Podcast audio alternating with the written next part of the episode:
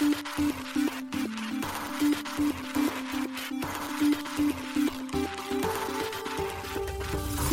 しい経済ニュース。この番組では現当社のメディア新しい経済が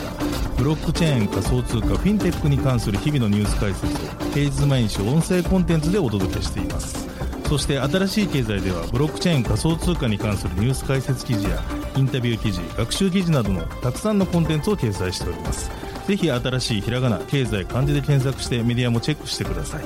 そして LINE 公式アカウントではメディアの更新情報を配信しております LINE 公式アカウントにもぜひご登録ください現当社新しい経済編集部の高橋です。はい、本日は9月4日月曜日です。今日のニュースいきましょう。国内初ビットバンクにレンダートークン上場へ。メーカー DAO 共同創設者ソラナベースのブロックチェーン構築を提案。ロビンフッド FTX の前 CEO サムが所有していた約886億円相当の株式買い戻しを完了。エアリアルパートナーズが約2.7億円資金調達、SBI インベスト、ジェネシア、ダブルジャンプらから、ネットマーブルのマーブレックスマルチチェーンネットワークワープを BNB チェーン上で提供開始。ハッシュキー初の流動性デジタル資産ファンドではアルトコイン投資に注力か報道。金融庁暗号資産含む来年度の税制改正要望を公表。分散型取引所 dYdX V4 採用と独自チェーン DYDX 移行がコミュニティで可決。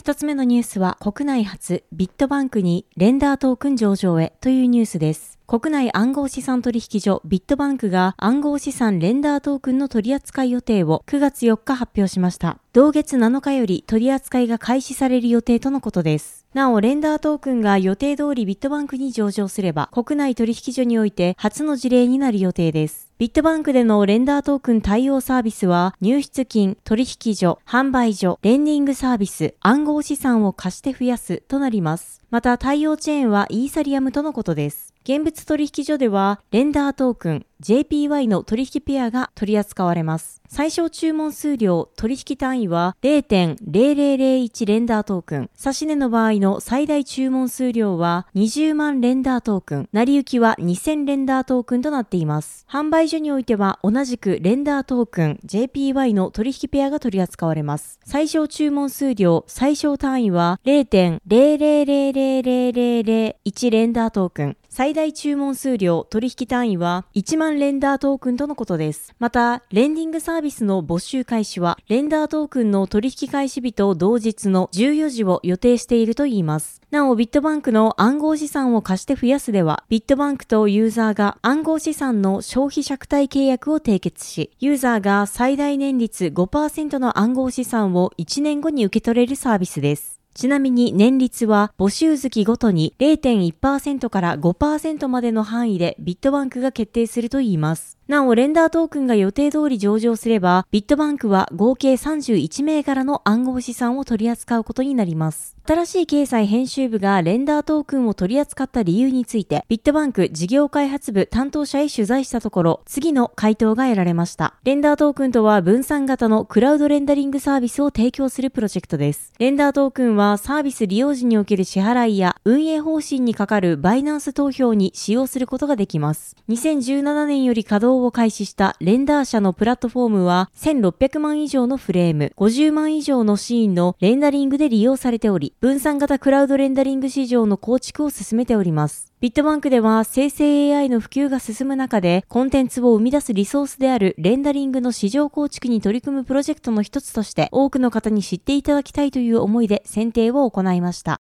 続いてのニュースは、メーカーダオ共同創設者、ソラナベースのブロックチェーン構築を提案というニュースです。大手ディファイプロトコルメーカーダオの共同創設者のルーン・クリステンセン氏が同プロトコルのネイティブブロックチェーンとしてソラナのコードベースを用いたブロックチェーンの構築を9月1日に提案しました。この提案はクリステンセン氏が5月に詳細を発表したプロジェクトの大規模な改革案エンドゲームプランの最終段階として行われました。なお、同改革案は政府からの検閲体制と個別プロジェクトの推進力強化を狙うものであります。クリステンセン氏によると、イーサリアムバーチャルマシンはユーザー向けのアプリケーションの開発には適切ですが、メーカー DAO が必要とするバックエンドの開発には最適でないとのこと。ソラナやセイはその点で適切であると同氏は述べています。また、クリステンセン氏はソラナベースではないブロックチェーンを開発する場合、コスモスが提供するコスモス SDK を用いることが唯一の候補となるとも語っています。同氏によると、新たに構築されるブロックチェーンには、メーカーのバックエンドロジック及びメーカーの下部組織となるサブダオを含めたすべてのトークンエコシステムを移管する予定とのこと。なお、ユーザー向けのサービスはこれまで通りイーサリアムなどに残り続ける予定であり、ブリッジ技術を用いてメーカー DAO のネイティブブロックチェーンに接続するといいます。メーカー DAO は、米ドルステーブルコイン DAI を発行するディファイプロトコルです。 DAI を預け入れることで利子が得られるスマートコントラクト DSR を提供しており、8月には DSR の利率を年間3.19%から最大8%に一時的に引き上げました。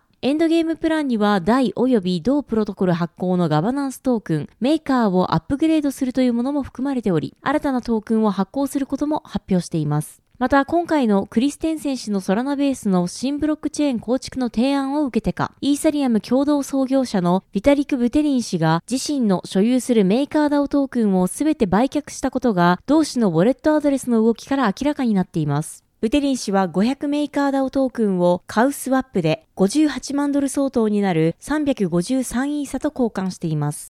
続いてのニュースは、ロビンフッド FTX の前 CEO サムが所有していた約886億円相当の株式買い戻しを完了というニュースです。株式や暗号資産の取引アプリを提供する米ロビンフッドマーケッツが昨年11月に破綻した暗号資産交換業者 FTX の創業者で前 CEO のサム・バンクマン・フリード被告がかつて所有していた欧州株約6億600万ドル、日本円にして約885.8億円の買い戻しを完了しました。ロビンフットマーケッツが9月1日発表しました。こちらの株は1月、米連邦破産法11条チャプター11に基づく破産申請をを行った FTX の資産整理の一部として、米国司法省 DOJ により押収されていました。今回の発表によれば、ロビンフットマーケッツは8月30日に米国連邦保安局 USMA と株式売却契約を締結。8月31日に5527万3469株すべてを総額6億569万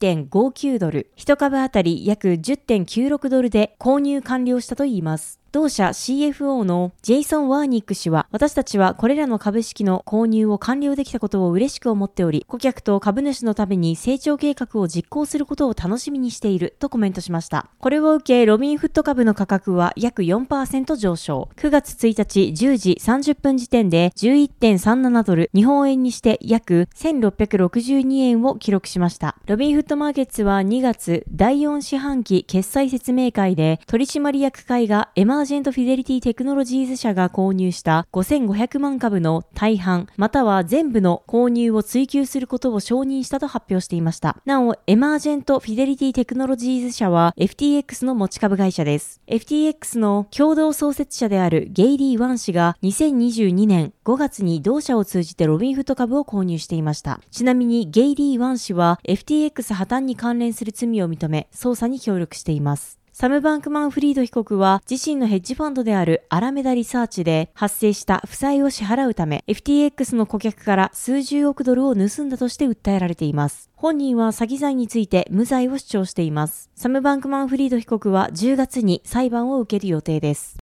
続いてのニュースは、エアリアルパートナーズが約2.7億円資金調達、SBI インベスト、ジェネシア、ダブルジャンプラからというニュースです。暗号資産の税務会計ソリューションを提供するエアリアルパートナーズがシリーズ B ラウンドファーストクローズで約2.7億円の資金調達を実施したと9月4日発表しました。エアリアルパートナーズはこれまで注力してきた会計、財務の領域を軸に、より総合的なデータ管理を簡易に実現するデジタルアセット活用のスタンダードを構築していく取り組みを進めていく中で、今回 SBI インベスト、ジェネシアベンチャーズ、ダブルジャンプ東京を引き受け先とした第三者割当増資を実施したといいます。同社は今後次の2点と提供サービスの強化を行うといいます。一つ目に2月に事業譲渡契約を締結したコイン神社運営のアプリ、コイン相場と連動した個人向けサービスにおける連携です。コイン相場は世界各国の暗号資産取引所の価格チャート情報、時価総額ランキング、ニュースキュレーションをはじめ、ポートフォリオ管理やウォレット機能、レート計算、デモトレードなど暗号資産取引に必要な機能を網羅した暗号資産総合アプリです。累計ダウンロード数は70万を超えるといいます。エアリアルパートナーズは既存サービスとコイン相場を連携させ、Web3 時代における分散するすべてのデジタルアセットの取引、データ管理、レポーティングを司る総合プラットフォームとなるサービスの提供を目指すことを2月に発表していました。次に、同社提供の Web3 事業者の管理サポートツール、経理サポートツール、エアリアル Web3 アカウンティングの利用強化と、ダブルジャンプ東京提供の企業向け Web3 ビジネスソフトウェア N スイートとの相互連携による業界内事業者の運営体制強化です。N スイートは NFT の発行や暗号資産の送金などに必要なブロックチェーンの秘密鍵を企業が安全かつ効率的に管理できるサービスです。サービスの特徴として、クラウドでセキュアに保管した秘密鍵 N クラウドキーを使ったウォレット N ウォレットにより暗号資産の送金や NFT 発行などの操作が実行可能となります。また、N ウォレットは複数人で秘密鍵を共有して使用できるため、暗号資産の送金や NFT 発行などの作業を俗人化することなく、複数で実施可能です。エアリアル Web3 アカウンティングでは、デジタルアセット取引の原価、損益計算に加え、暗号資産を取り扱う事業者特有の経理事業をサポートする機能が内包されています。また、ウォレットアドレスの管理から仕分けデータの作成までを自動で行う機能により、ブロックチェーンの仕組みがわからない方でも簡単に利用可能です。また同社は B2B の会計コンサル、B2C プロダクトの PDM、リードエンジニアなど様々なポジションの採用を行うことも発表。採用ページに関しては随時アップデートしていくとのことです。この他にもエアリアルパートナーズは今後、採用に関連しての会社説明イベントや各種サービス活用セミナーなど様々なイベントの実施を予定しているとのことです。エアリアルパートナーズの代表取締役である沼澤健人氏は、時に向かい風が強い業界ではありますが、その裏では多くの事業者の努力の積み重ねにより、さらなる変革が加速していることを実感しています。エアリアルパートナーズは今後も価値革命を実現するインフラを提供するというビジョンのもと、誰もがデジタルアセット活用の恩恵を得られる社会の実現に貢献してまいりますとコメントしています。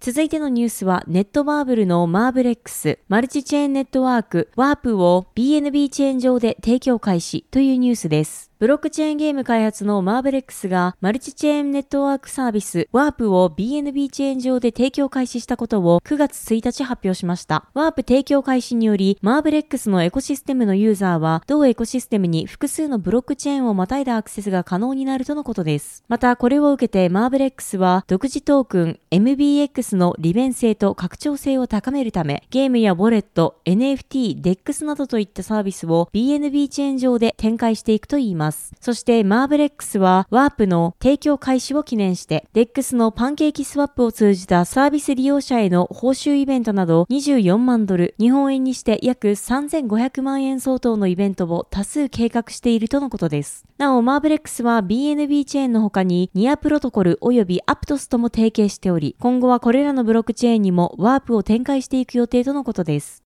続いてのニュースは、ハッシュキー、初の流動性デジタル資産ファンドでは、アルトコイン投資に注力か、報道というニュースです。暗号資産投資企業、ハッシュキーキャピタルが新たに蘇生したファンドでは、アルトコインに投資していくようです。ロイターがハッシュキーキャピタルのポートフォリオマネージャーであるジュピター・チェン氏のコメントとして9月1日報じました。報道によれば、9月1日にローンチされたこのファンドでは、ビットコインとイーサリアムへの投資率は50%以下となり、アルトコインへの分配を分散させるとのことです。また、ファンドの保有資産の一部には現金も含まれるとのことです。また、チェン氏によれば、同ファンドは主に富裕層やアジアの富裕層を顧客とする投資会社などをターゲットにしており、見込み顧客をすでに獲得しているといいます。ハッシュキーキャピタルは8月、香港証券先物取引委員会が規制する流動性デジタル資産ファンドを9月1日にローンチする計画を発表していました。同ファンドは少なくとも1億ドル、日本円にして約146億円の資金調達を目指しているとのことでした。2018年の創業以来、ハッシュキーキャピタルはブロックチェーン及び暗号資産企業のあらゆるステージで投資を行ってきており、顧客資産10億ドル以上を運用してきました。これまでにコスモス、コインリスト、アズテック、ブロックデーモン、DYDX、アニモカブランズ、マスクネットワーク、ポルカドットなどに投資実績があります。また5月にはハッシュキーが香港のデジタル資産推進の動きを受け、資金調達を計画しているようだと報道されていました。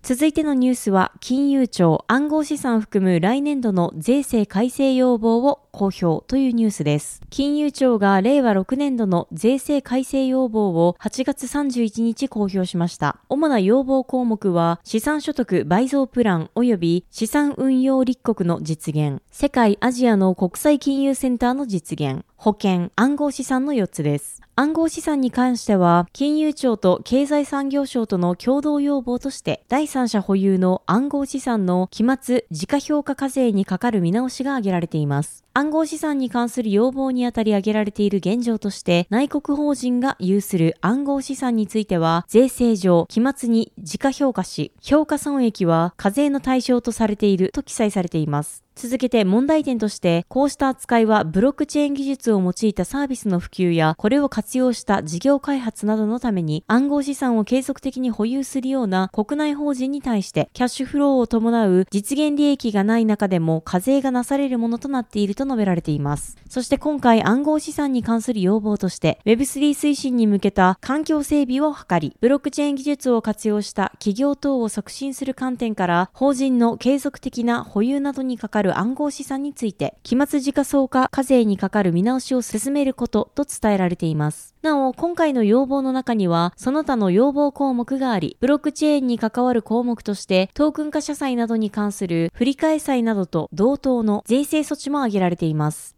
今年7月31日、日本暗号資産取引業協会と日本暗号資産ビジネス協会が共同で暗号資産にかかる2024年度税制改正要望書を取りまとめ、同日付で金融庁をはじめ政府関係省庁へ提出したことを発表していました。この要望書では、分離課税、法人税、資産税、暗号資産同士の交換についての要望が行われていました。法人税の要望では、第三者保有の暗号資産の期末時価評価課税にかかる見直しが挙げられており、今回の金融庁の要望については、この法人税の要望のみが挙げられたことになります。なお、分離課税は暗号資産取引にかかる利益は20%の申告分離課税とすることなど、資産税は相続により取得した暗号資産の譲渡時の譲渡原価の計算について、取得費加算の特例の対象とすることなど、暗号資産同士の交換については、暗号資産同士を交換したタイミングでは課税されず、保有有する暗号資産を特定通貨に交換した時点でまとめて課税対象とすることなどが挙げられていました。なお、日本暗号資産取引業協会は暗号資産交換業及び暗号資産関連デリバティブ取引事業の自主規制団体です。資金決済法に基づく認定資金決済事業者協会と金融商品取引法上に基づく認定金融商品取引業協会を兼ねています。また、日本暗号資産ビジネス協会は、パブリックブロックチェーン及び Web3 のエコシステムを構築するステークホルダーが、日本国内において暗号資産、NFT、ステーブルコインなどのデジタル資産に関するビジネスを行うための環境整備を目的とする会員組織です。続いてのニュースは、分散型取引所 DYDX、V4 採用と独自チェーン DYDX 移行がコミュニティで可決というニュースです。分散型取引所 DEX の DYDX の新バージョン DYDXV4 の採用についてコミュニティ投票で9月2日に可決しました。賛成票3600万に対し反対票が43となっており賛成大多数として可決されています。なお、最終的な判断は9月1日から8日以降で開始されるオンチェーン投票にて決定します。今回のコミュニティ投票によって確認された提案事項は、現在パブリックテストネットが公開されている DYDX-V4 を次のバージョンとしての採用賛否のほか、新たに移行する DYDX チェーンのトークンとして DYDX を採用することについてです。また、その他にも DYDX 財団が委託開発したイーサリアムスマートコントラクトと呼称されるブリッジツールを採用すること、そして新チェーン上の DYDX を今までのイーサリアム規格のイーサ DYDX と同等のガバナンスとユーティリティの機能を持つラップドイーサ DYDX として扱うことが今回のコミュニティ投票によって確認された提案事項として挙げられています。なお、イーサリアムスマートコントラクトは、イーサリアムから DYDX チェーンへの一方的なブリッジが可能で、DYDX ユーザーは同ツールを利用することで、イーサ DYDX をラップドイーサ DYDX へ変換が可能になるとのことです。DYDX は昨年6月、DYDX V4 をコスモスエコシステム上に構築することを発表。コスモスの独自ブロックチェーン開発キット、コスモス SDK を利用して、コスモスのプルーフオブステークのコンセンサスアルゴリズム、テンダーミントに基づく独自ブロックチェーンを開発するとしていました。そして DYDXV4 は日本時間7月4日、日本時間の7月6日2時より公開テストネットを開始しており、現在もテストトークンによる取引が実施されています。なお、現在稼働中の DYDXV3 は、イーサリアムのレイヤー2ソリューションであるスタークネット上に構築されています。ちなみに DYDXV4 がエコシステムに移行することで、完全な分散化の実現と取引速度が現在の約100倍になるとされています。はい。本日のニュースは以上となります。そして今日は毎週月曜日恒例の暗号資産週間マーケットレポートが SBIVC トレードより届いております。現物 ETF 関連報道で上下するビットコイン。今週はセンチメント悪化からネガティブなニュースに注意。暗号資産週間マーケットレポート9月4日号として公開されています。新しい経済のサイトからこのレポートが見られるようになっておりますので、ぜひご確認ください。はい。このように私たち新しい経済編集部ではブロックチェーン暗号資産に関するニュースを平日毎日ラジオで配信しております。本日ご紹介したニュースは新しい経済のサイトに上がっております。ぜひサイトの方も見に来てください。新しいひらがな、経済漢字で検索して見に来ていただければと思います。それでは本日もありがとうございました。